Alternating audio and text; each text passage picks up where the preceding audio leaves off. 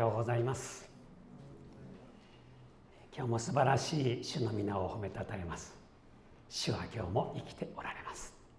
梅雨に入って日本だなという感じがします、えー、カリフォルニアみたいに全然雨の降らないところから来ると最初はああ雨が美しいと思って見てましたがねそのうちにちょっと長いなと思って。え、そういうことはつゆ知らずということで。イエス様はおっしゃいました。私についてきなさい。つまりイエス様はとっても素晴らしいものを持ってらっしゃってそれを紹介したい。教えたい。あなたに与えたい。そう思って呼んでるんです。だって考えてくださいよ。これから連れて行くところは怖いところだよ。苦しいものが待ってるよ。そんなところに連れて行きますか？そんなことないんですよ。イエス様はペテロを見て私についてきなさいとおっしゃった。それはまた言い換えるならばあの WBC の時のダルビッシュ投手が日本の若手の投手にピッチングを教えたのによく似ています。ダルビッシュはアメリカの大リーグで成績を残しているまあ、年齢もねかなり高いピッチャーです。でもすごい実績がある。でその彼が練習で投げるわけですよ。そうすると日本代表の優れたピッチャーはその球を見に近くに集まってきてキャッチャーの後ろで投げる球を見てみんな口々に「えげつない」っていう最近の言葉ちょっと変ですよね。すごい球投げる。あんなに落ちる球見たことない。あんなに曲がる球見たことない。レベルが違うってみんな言いました。そしてダルビッシュは何て言いました？おいで教えてあげるよ。そうすると急にダルビッシュのピッチング教室が始まってもう名だたる投手がそばで聞いて「うんうんうん」って言ってねあの人打たせなかったピッチャーなんて言いましたっけ？佐々木朗希か、ね、彼なんかこうスマホでその投球を取ってたとか言うんですよ。みんな吸収しました。特に教えてくださいと言ってねあの別メニューで40分ぐらい直接教えてもらった人もいますよ。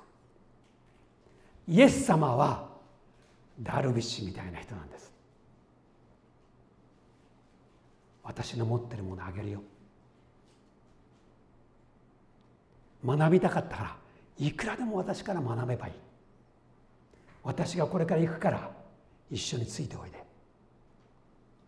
イエス様がなさったのはそういうことなんです。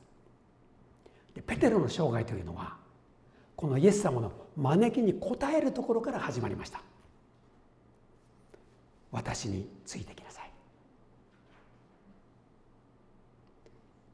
えー、ではちょっと質問しますね。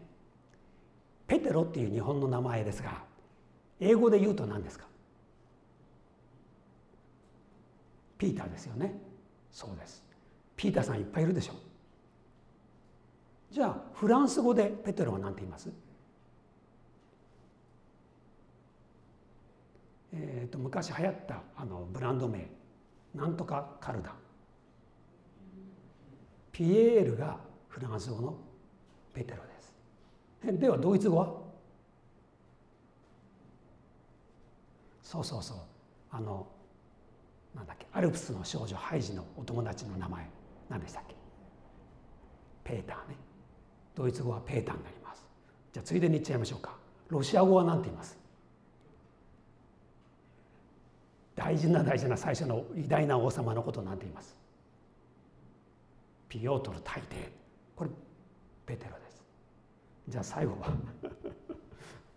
えー、ではスペイン語は？昔流行った音楽グループの名前。なんとかと？カプリシャス。古い人しか知らない。ペドロ。今言いましたでしょ？いろんな国の言葉でペテロは必ず名前があります。世界中の人がペテロを愛しているってことが分かります。イエス様の十二弟子の中で一番中心にいたのが3人。ペテロとヤコブとヨハネです。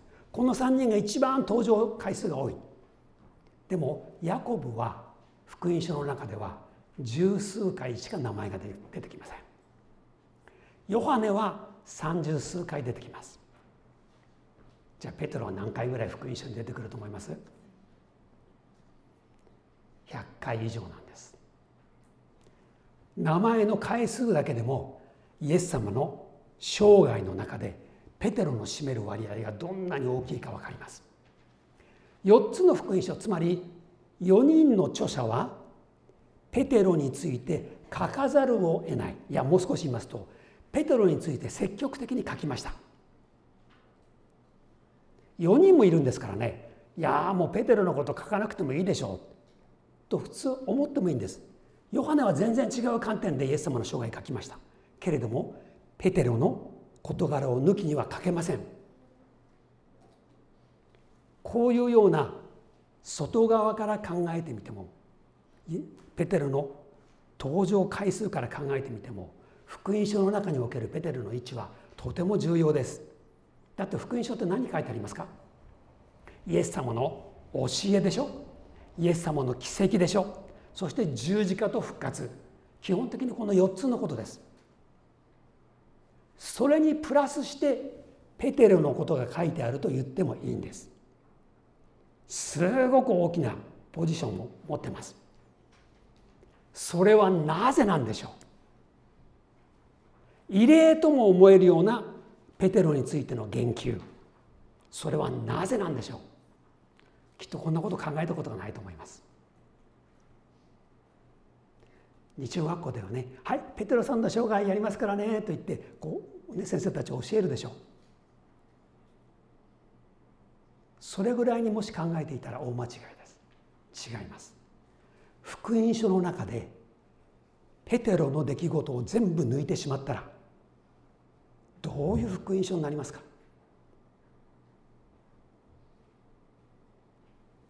そうするとイエス様がオフィシャルに教えている内容とか奇跡を起こしている内容と十字架で復活だけになっちゃいます。そうすると福音書の中身がちょっと味気ないものになるんですよ。味気ないってどういうことですか？イエス様と一人の人物が深く関わったことが何も書かれなくなってしまうんです。では私なりの回答を言いましょう。なぜペテロがこんなに福音書の中で扱われているのか。私の回答はこれです。ペテロとは私のことだからです。あなたのことだからです。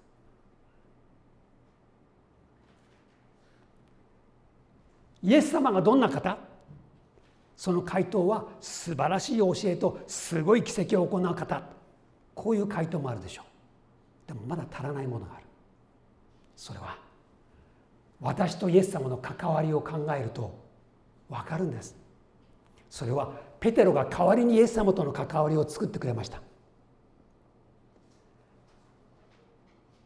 何か失敗する。場合によってイエス様はものすごい叱る。何かひどいことしてしまう。慰めてくれる。教えてくださいって言うと教えてくれる。ここにイエス様とのとっても深い人格的な交流。心のつながり。別な言い方しましょうか。イエス様がどんなに愛の方なのかというのはペテロがいないとわからないんです。失敗したペテロ。自慢するペテロ。勇気持って湖の上に足を出すペテロ。いろんなペテロいるでしょう。ペテロの姑が熱病で寝ていた。イエス様は癒してくれた。いろんな経験があります。それはペテロによってでしか我々は知り得なかった。ペテロは私です。あなたです。それによってイエス様を身近に知ることができるんです。だからペテロはとても大事な人なんです。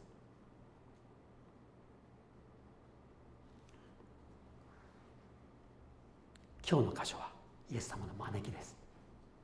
この箇所を話しすると多くの人の反応が似ています。いえいえ私はついていけません。そんなに全部を捨ててついていくのは無理です。そんな人がね多いんです。それは認識の間違い。全然状況を理解していません。さっきのピッチャーの話でいきましょう。あなたが野球の投手だったとします。ダルビッシュがそばに来て一緒に合宿をして何か暇そうにゆったり投げてる。その球もものすごいキレがある。あなた何と言います？きっと言うでしょう。ダルビッシュ先輩。その球その変化球教えてください。いいよ。今から投げるからまず見ていな。で投げる。ふわっと見る。すっげえと思う。教えてください。どうしたら投げられるんですか。日本でトップレベルの選手が教えてくださいって言うんです。ダルビッシュはいい人でしょ。はい。教えてあげるよ。こうやればいいんだよ。持ち方はね投げ方はねフォームはね全部教えてくれる。教えてもらったピッチャーは球が変わったって言います。で日本のチームのピッチャーのレベルをいっぺんに彼が上げました。彼は教えてあげたいと思って来たんです。わざわざ合宿まで来たんですあげようと思って来たんです。皆さんこうやって考えると分かるでしょ？イエス様はついておいでって言ったんです。ですそういうふうにイエス様に言われた時に「いやいや私にはついていけません。結構です。失礼します」って「あなた帰ります?」だからね認識が間違ってるんです。あのイエス様がついておいで。ついておいで。そう言ってるんです。第一歩はついていくことから始まります。ところがですねよく考えるとこう現代のクリスチャンのプロセスっていうのはイエス様がなさったのとちょっと違うんですよね。そう思いません？あなたがイエス様を信じるっていうのはなんだかこう図形で表すと点みたいなもの。一つの点。つまりその場所にじっとしていてイエス様が私のために十字架で死んでくれたことを信じます。ちょっとついていくのは後にしますので 救ってくれたことを感謝します。イエス様信じます。はいできました。って言ってなんかそこで止まってる感じがする。福音書の時代のイエス様はまずついておいでって言うんです。そして一緒にイエス様と生活をしていく中であなたは私のことを誰だと思う？ってイエス様聞きました。ペテロは言いましたね。あなたは生ける神の子を救う。キリストですって言いました。信仰告白は彼の人生のイエス様と一緒に歩んでいる人生の真ん中ぐらいでしてるって言ってもいいでしょうね。ついていくうちにいつの間にか信じてる。でももうすでについていっている。我々は点で止まっていて信じます。でもついていくのはちょっと嫌です。これおかしいでしょ。信仰はついていくところから始まるんです。イエス様というお方を信頼して歩み始めて教えてもらうんです。だから全部あのプロセス ongoing その間で行われていくんです。同じようにトレーニングですよ。やってるうちに分かってきて信仰が見えてきてやっているうちにイエス様のしてることを自分もするようになってる。それでいいんです。なんか身構えてうんとうんと決心できるまで動きません。そんな必要ない。まずはついていくんです。でついていくってことは必ず言えるのはイエス様が必ず前にいるってことです。前にいて見せてくれる。教えてくれる。場合によっては叱責してくれる。そんなふうにしてイエス様は僕らを導いてくれるんです。そして道を示してくれます。我々が自分では行かないだろうという場所にも連れてってくれます。だって面白いでしょ？イエス様と一緒についていったらいろんな場所についていか連れて行かれましたよ。カナに行ったら結婚式ですよ。はい結婚式一緒においでって言って連れてかれる。すごいな。ナインに行ったら葬式の列の真ん中に入っていく。そして湖の反対側に行ったら墓場の中に連れて行かれる。えー、ここどこ？ガリラヤ湖のほとりでは5,000人の人々が集まる中に連れて行かれる。エルサレムにも連れて行かれる。山の上にも連れて行かれる。いろんな場所にイエス様ついてってくれる。そこで大事なことを学んでいくんです。だからつい聞きました。今の例え話の意味は何ですか？するとイエス様は弟子たちにだけ教えてくれる。そんなふうにしていっぱい学んでいきました。そして変えられてきました。二人一組で伝道に行きなさいと言って、えー、旅に出されたこともあります。そんなことを全部通してイエス様がどんな方か分かるんです。先を歩んでくれるから我々はついていって大事なものをもらえるんです。私についておいでっていうのは先を歩むだけじゃない。もう一つの面は一緒にいてくれるっていう面です。で一緒にいてくれるという面が愛情が注がれコミュニケーションが生まれるってことになります。一緒にいるから生まれるもんですよね。えっ、と今あの Zoom の人たちはいろんな事情であの会堂に来れません。でそれを応援するために Zoom でやっていますがまあ、今年のうちには Zoom も終了するんじゃないのかなと思っています。でまたみんなで一緒に集まるような時が来たらいいなと思ってます。一緒にいたい。一緒にいるから伝わるものがある。え、っとイエス様がね私についておいでって言った時のイエス様の顔ってイメージしたことありますか？えー、私はいつものようにね普通の人が考えないようなことはいつも考えてます。これペテロに言う時にペテロが湖の方を見てる時に言ったと思います？それはないでしょう。イエス様がペテロたちの様子を見てそして近くまで行ってペテロと目が合った時に必ずおっしゃったと私は思うんです。そしてイエス様のお顔どんな顔だと思います？古い古いイエス様のこう像っていうのはなんかこうねこんな裏なり顔でこんなになってこう暗い顔してるの結構ありますよね。十字架の絵なんかそんなの多いですが。それリアルですか？そんなイエス様だったらついていきたいですか？考えてみてください。イエス様生きておられたんですよ。血が通って人間としてそこにおられたんですよ。ペテロにアンデレに言う時にイエス様はどんな顔してたと思います？私の想像全くの推測ですが目が輝いていて笑顔で「ペテロついておいで」そう言ってくれたんじゃないのかなと私は思います。これはねでも正解ではないかもしれません。私の理想かもしれません。さっき言ったようにねついていくと大変なことになるよ。苦しいよ。それでも来るか。ついておいでって。ちょっとちょっとやっぱり勘弁してくださいってなっちゃいますよ。だってついていったら素晴らしいことが起こるんでしょ。だから呼んでくれてるんですよ。イエス様も楽しみなんです。でもうちょっと言いましょうか。イエス様の立場でちょっと考えてください。十二弟子はイエス様によって選ばれた人です。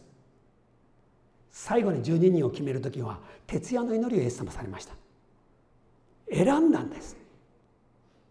選んだということはその人の良いものを喜んでおられたってことです。ペテロ。君を見つけられたことは本当に嬉しいことだ。君は私の十二弟子にふさわしい。そして十二弟子のリーダーになる人だ。だからあなたはシモンじゃない。ペテロイワンという名前を付けよう。私についてきなさい。選んでるんですよ。ペテロの存在を喜んでるんですよ。その原石とも言えるようなペテロというものを見つけたことをイエス様は何よりも感謝してるはずなんです。さあついておいで。君を弟子にすることは私の喜びだ。そう考えると選ばれることそれは喜びなんです。ペテロにとって光栄なことなんです。あの結構です。あの遠慮します。そんなこと言わないで。だってあなたが必要だってイエス様が言ってるのと同じでしょ。そしてあなたを育ててあげよう。教えてあげよう。きっとあなたは強くなる。ダルビッシュじゃないけどね。こう投げたら球は曲がるよ。教え方投げ方経験を持ってるダルビッシュは人を変えることができるんです。ましてイエス様は我々を変えないわけにはいかないんですよ。ついておいで。あなたの人生は必ず輝く。そして天に帰ったらあとは全部あなたに任せるから。それができるから。そう言ってるんです。さあ今日の内容はこんなふうにしてよく考え直してみるならば難しいことではない。呼ばれて光栄だってことなんです。もう一回まとめます。今日の出来事。ついておいでってことはまず第一に。イエス様が先に行って教えてくださるってこと。第二に一緒にいて心の交流を持って愛してくれるってこと。そして3番目この招かれるってことはイエス様の喜びであり我々の喜びであるということです。ついていくことは人間としての本当に最高の喜びになります。だからあなたもついていきましょう、えー、座ってる人いますか？信仰的にぴったり止まっちゃってる人いますか？ついていくのは無理ですと思ってる人いますか？違うでしょう。招いています。歩き始めてください。歩き始めてイエス様の後を見て真似していくようになるとあなたは変えられます。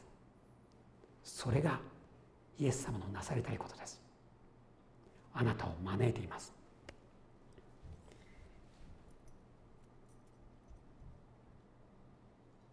さてあなたはどれぐらい出発地点からイエス様と共に歩いていますか？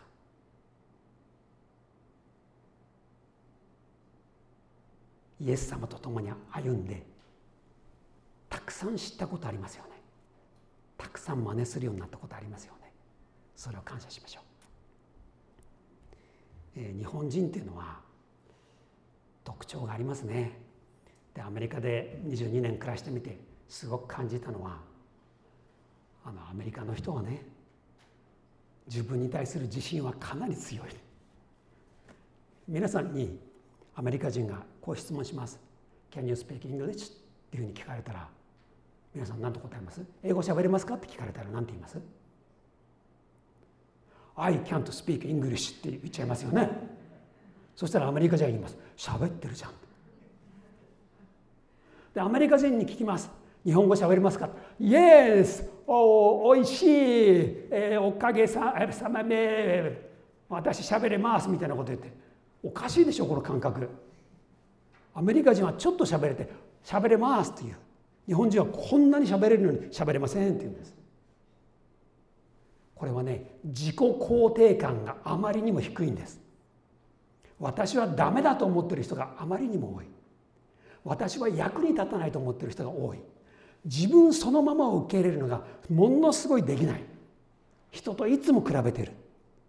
だから自分はダメだと思って生きてる人がすごく多い。でもイエス様は違うんです。ついておいでって言うんですペテロがねちょっと待ってください。しばらく修行してから頑張ります。えっ、ー、とまだ聖書全部読んでないので読み直してから行きます。まだ礼拝にちゃんとあの行ってあの奉仕もしてないのであと3年ぐらい修行したらあのついてきますので。そんなことイエス様言わない。そのままでおいで。そのままのあなたを愛してる。あなたは私に必要だ。そんなふうにされたら自己肯定感というのはすごく大きくなります。ペテロも感謝したでしょう。あなたはそのままで愛されている。そのままで必要とされている。そういうものをイエス様はくれるんです。ついていったらもっともっとあなたは豊かになる。だからついていくのは難しいことじゃないんです。さあ今日の話もこれでいいでしょう。私についてきなさい。あなたの回答は何ですか？はいついていきます。はいついていっています。はい一生あなたについてきます。はい決して離れません。それでいいんです。イエス様はあなたに大事なことを与え続けてくれます。1788年に生まれた、え、男性がおりました。彼は牧師の息子でした。でマサチューセッツの方の出身の人です。そこでお父さんからいろんなものを学びました。お父さんが本をいっぱい持ってるのでその本をどんどん読むようになりました。かなり学校でも優秀になったので、えー、ブラウン大学アメリカでも有数の大学がありますがそこに入って卒業時には首席で卒業しました。アメリカっていうのはですね成績トップっていうのははっきり分かるような点数付けをしてトップの人は卒業式でたった一人講談に立ってスピーチをするという特権を与えられます。その男性も首席でスピーチもしました。ところがその大学に入って悪い友達とつるむようになってつまりですね彼はしっかり持っていた純粋な信仰を失ってしまいました。友達の名前はジェイコブ、えー、イヤメイスっていう人がいますいたんですが友達になっちゃったんです。でそのイヤメイスっていうのも頭がいいんですがもう徹底した無神論者。で信仰を嘲笑っていました。でそのうち彼の影響を受けてどんどんどんどん信仰がなくなって最後は完全に失ってしまったんです。牧師の息子だったのに「はあどうしちゃったの?」頭ばっかりはいい。でも大事なものを失いました。で卒業して家に帰ってお父さんやお母さんと話すと僕は全部捨てました。もうお母さんには泣かれました。僕はまた今度はニューヨークに出て行って劇作家になるためにそこで仕事をしたいと思います。さようなら。当時はまだ馬でしたから馬に乗ってニューヨークに行きました。仕事を探したり自分の実力を試そうとして何週間も頑張ったんですがうまく道が開かれない。がっかりして家にとぼとぼ帰ろうとしました。途中で小さな村で宿屋に泊まったんです。ああすまんがね今日はね部屋がいっぱいだ。空いてる部屋は隣の部屋の音がよく聞こえるような部屋でね悪いことにあなたの隣の部屋には死にかけている人がいて今夜にでも死ぬかもしれない。そんな隣なんだけどもいいかねって言われてその青年はいいですよ別にと言って泊まりました。夜が来ました。確かに隣の部屋でねうめく声がするんですよ。こう何かこう足取りが乱れたような音で部屋を歩くような音もする。叫びも聞こえる。ああひどいな自分の心がだんだん恐怖でやられてしまってああこのまま死んでいくんだ彼は死ぬんだ死は恐ろしいああ僕は信仰を失っているけれども僕もこのまま死んだらどうなるんだろうと言っていろんな心配がやってきてでも急に友達の顔を思い出してそうだジェイコブだったら僕がこんなふうに死を恐れているっていうことは聞いたらきっと嘲笑うだろうバカにされるだろうそんなんじゃダメだ。僕は神様なんかいなくても強く生きていける。誰が死のうが自分が死のうがへっちゃらだと言って心を強くしてまあ、不思議な形ですが心を強くして一晩過ごしました。朝が来ました。お金を払って出ようとしていました。いやいや宿屋の主人と話しました。あありがとう。あの一晩なんとか大丈夫だった、えー、隣の人どうしました？って聞いたらああ残念ながらね亡くなりました。あそう。どんな人だったの？ブラウン大学の学生のようです。ちょっと待って。名前は？ジェイコブ・イアメイスという人です。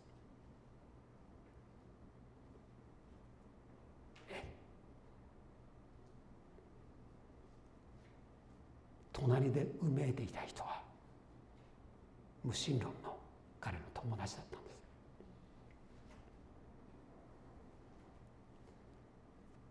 でこの男性はその後数時間自分の記憶から完全に飛んでしまいました。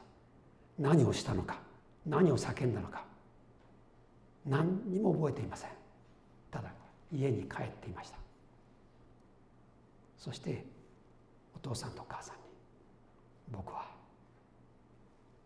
もう一回聖書読んで神様のことをはっきり信じたい信仰を取り戻したいと言ってそこから人生の歩みを変えたというんです。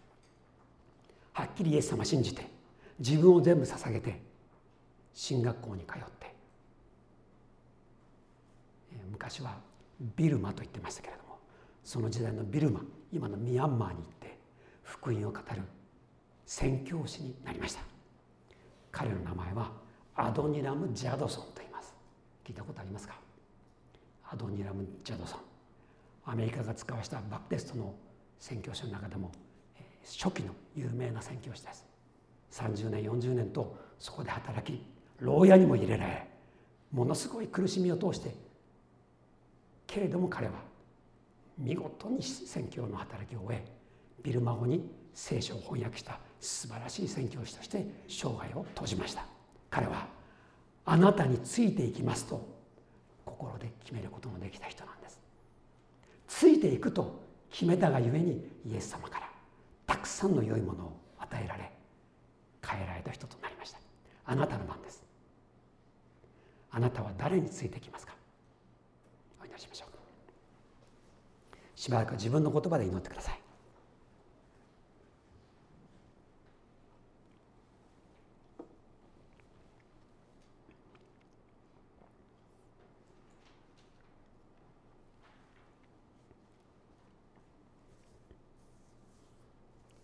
イエスは彼らに言われた。私についてきなさい。天の父よ。私はペテロと同じです。弱さがあり賭けがあり自分では取るに足らないものだと思ったりします。でもあなたが私をご覧になり声をかけてくださったことを心から感謝します。今の私ですがあなたについていきたいと思います。一緒にいてください。前を進んでください。生涯あなたについていきます。イエス様のお名前によってお祈りします。